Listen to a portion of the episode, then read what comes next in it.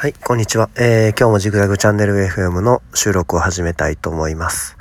えっ、ー、と、昨日、昨日じゃないね、先週ぐらいかな。から、まあ、あの、12月にね、ちょっとまあ、プライベートで試験とかがあって忙しいですよっていう話、まあ、以前したと思うんですけど、まあ、試験も終わって、まあ、ほんで、年賀状の準備もね、あの 無事終わりまして、あの、まあ、まだイベントあるんですよ。クリスマスとかね。お正月とか子供の誕生日があったりとかいろいろあるんですけど、まあちょっと今、あのー、落ち着いてるというか、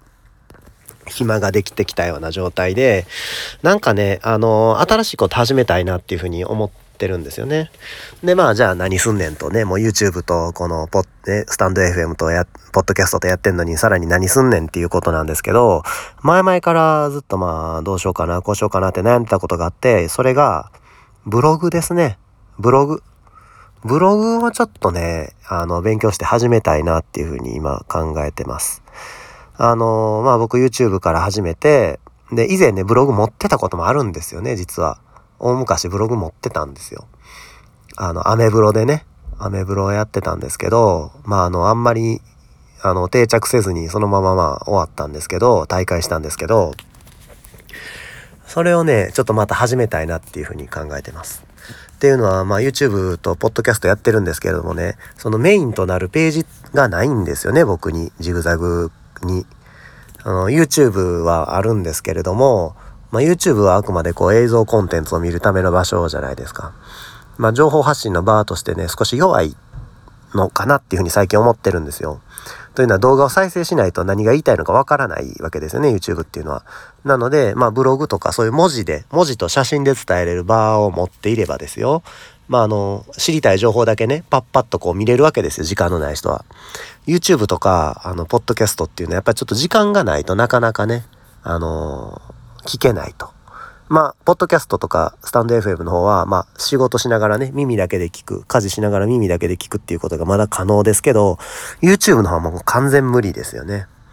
あの、画面見ないといけないんで、あの、拘束されてしまうと。で、まあ、あの、皆さん忙しい中、なかなかそのいちいち YouTube 見てられないっていう人も多いので、まあ、YouTube たくさん見ていただいてるんですけれども、YouTube とか見る暇がないと。あの、ネットサーフィン中心ですよと。ね、文字中心ですよっていう人まだまだ多いと思うので、で、まあそういう人たちに向けてね、情報も発信したいと思って、まあブログ以前から興味あったんですけど、ちょっとなかなか敷居が高くてね、あの、HTML とか全然知識ないですし、で、あの、ブログの維持費がかかるっていうことでね、YouTube はまあ維持費っていうのはかからないんですけれども、ブログは月何ぼかかかるじゃないですか。まあ無料のやつもあると思うんですけど、あの、自分のこうサーバーを借りるのにね、まあ月1000円とか2000円とか。で、ドメイン取るのにまた月ね、100円とか200円とかかかってくると。まあまあ考えればそんな高い値段じゃないかなとは思うんですけど、で、さらにその勉強ね、あの、リンク貼ったりするのはどうすんねんとかね、色変えたらどうすんのはどうすんねんとか、こういろんな知識が必要になってくるので、その勉強しなきゃいけない。でも、その勉強する時間がなかなか忙しくて、ね、あの YouTube と、ポッドキャストと、子育てと仕事とやりながらって言ったらなかなか時間が取れないっていうふうにまあ自分で言い訳しながら取り組んでこなかったんですけれども、じゃそれをね、ちょっとあの、勉強もうまあ、まだ新年になってないですけど、2022年の抱負として、もう早速2021年のこの12月の中自分ですけれども、今から始めたいなっていうふうに思ってます。で、まあ本見て勉強するのもいいんですけど、とりあえずまああのブログやってる人があのブログの始め方とかこういろいろ喋ったり書いたりしてる記事とかあると思うんですけど、そういうの見ながら勉強しようかなとか、あるいはまあ自分のこう知り合いというか普段からチェックしてる人たちのサービス、どんなの使ってるのかなとか、そういうのからあの調べようかなっていうふうに思ってます。一応僕が、まあ昨日一日、まだ一日しか調べてないですけど、一日調べた感じでは、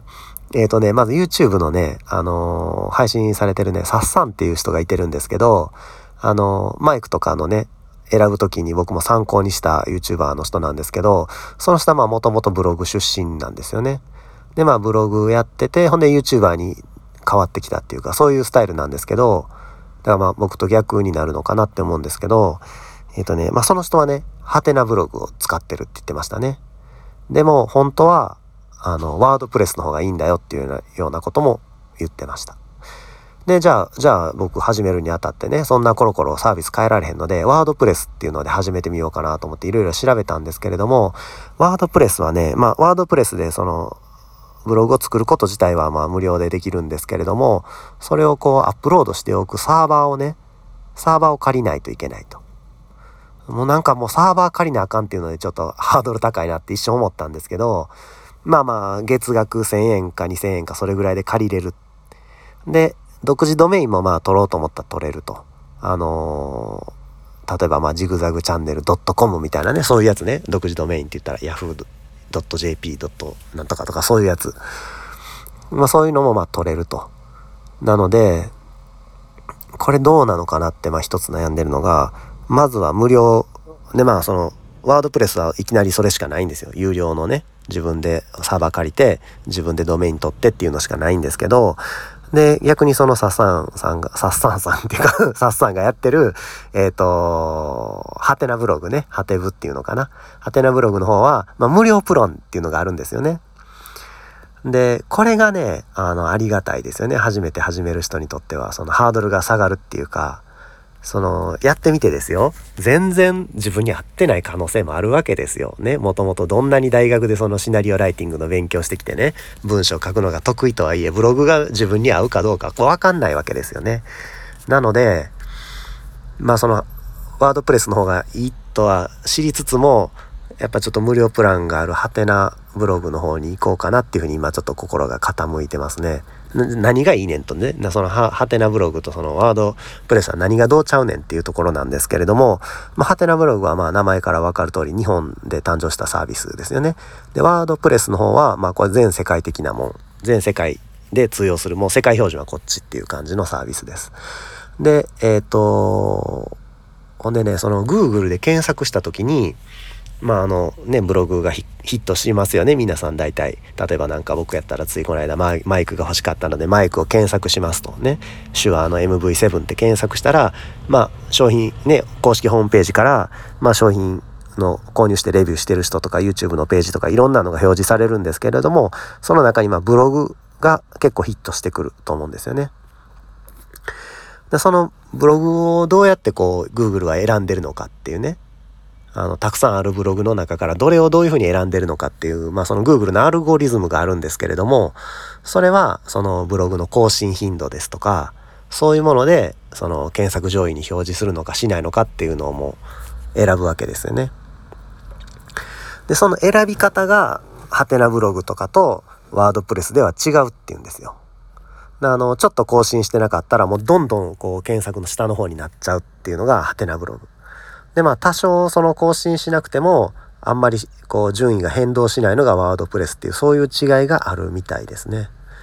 もうこれは記事をしばらくね、サボってたら書いてなかったらもう如実に下がるみたいですね。ハテナブログの方は。まあそういう違いがあるみたいです。なので、あのー、まあ僕どうなんですかね。どの程度そのブログやってみて続けれるのかちょっとわからないですけれども、うん、まあちょっと今そんなことずっと考えてます。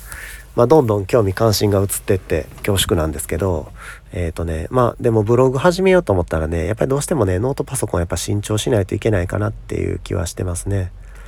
あのー、まあ、そんなにハイスペックなパソコンはいらないんですけど、今現在僕が使ってるノートパソコンっていうのはね、あのー、持ち運びできないんですよね。リプレイスメントですけれどもモバイルではないというか持って運べるような重さのもんじゃないんでまあ基本据え置き機として使ってるんですけどしかも8年前のパソコンなんでねもうだいぶ性能的にもあのスイッチ入れてから動き出すまでに だいぶかかるっていう代物なんですけどちょっとまあノートパソコン買い替えるところから始めないといけないのかなっていうふうに今感じてます。まあ、あのスマホからでも更新できるんですけれども、正直言ってねスマホで文字打つっていうのはもうかなり苦痛なのでねで、まあ、音声認識入力とかもあるんですけれども、そんなのね、いつまでもこう、文字打つたんびにベラベラベラベラ喋ってらんないですし、で、まあ、細かいその、なんていうかな、こう、リンクとかね、リンク貼ったりとか、そういう作業、コピーペーストとか、そういう作業ももうスマホだとすごい時間かかりますしね。まあ、あの、YouTube の方の編集にも使えるようなノートパソコンを一つ買いたいなっていうふうに思ってます。幸いね、あのー、12月の予算あ、YouTube の話ですよ。YouTube のこう予算決めて僕いつも物購入して、それをレビューしてるんですけど、その予算をね、あのー、使い切ったとしても、あの、まだ余りそうな感じなんですよね。予定してた予算を全部使ったとしても、まだ余るっていう状況なので、その余ったお金でね、あのー、ノートパソコン購入に当てて、ほんでまあ今年を締めようかなっていうふうに考えてますね。でまあそのノートパソコンまあ持ち歩けるぐらいのこうモバイルのやつ購入して、まあそれでまあブログの更新とか、えー、そういうのに使いたいなっていうふうに思ってます。えー、もしね、ブログすでに持ってて、私詳しいですよとね、あるいはまあこのブログめっちゃ面白いですよとか、そういうのあったら、あの、ぜひコメントいただけたら嬉しいです。じゃあまあ今日はこれぐらいで。